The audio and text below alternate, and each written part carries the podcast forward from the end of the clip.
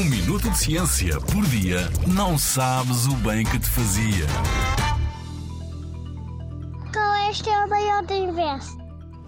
Para começar, devo dizer-te que só conhecemos algumas estrelas da nossa galáxia. As estrelas vivem nas galáxias, tal como as pessoas vivem nas cidades, e devem existir pelo menos umas 125 mil milhões de galáxias no universo que conhecemos. Portanto, como vês, apenas te poderei dizer qual é a maior estrela que descobrimos até agora, dentro daquelas que conseguimos observar.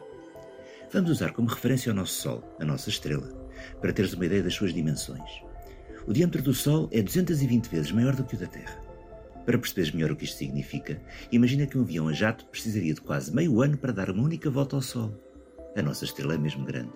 Mesmo assim, os astrónomos descobriram que o nosso Sol é uma estrela anã. Imagina agora o tamanho das outras.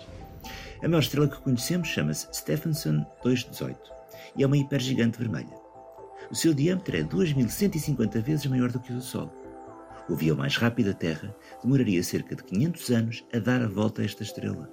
Por outras palavras, se ela estivesse no lugar do Sol, tocaria na órbita de Saturno, que é o sexto planeta do Sistema Solar. Comparado com esta estrela, o nosso Sol parece de facto ser um pequeno grão de poeira. Stephenson 218 varia quase 500 mil vezes mais do que o Sol. Apesar disso, só conseguimos ver com a ajuda de um telescópio, porque está muito longe de nós. No entanto, apesar de ser a maior estrela que se conhece, não é a que tem a maior massa. E nem sequer é mais quente. Por exemplo, a superfície do nosso Sol é quase duas vezes mais quente do que a superfície desta estrela. Pois é, as estrelas são um mistério. Até para os astrónomos. Na Rádio ZigZag, há ciência viva. Porque a ciência é para todos.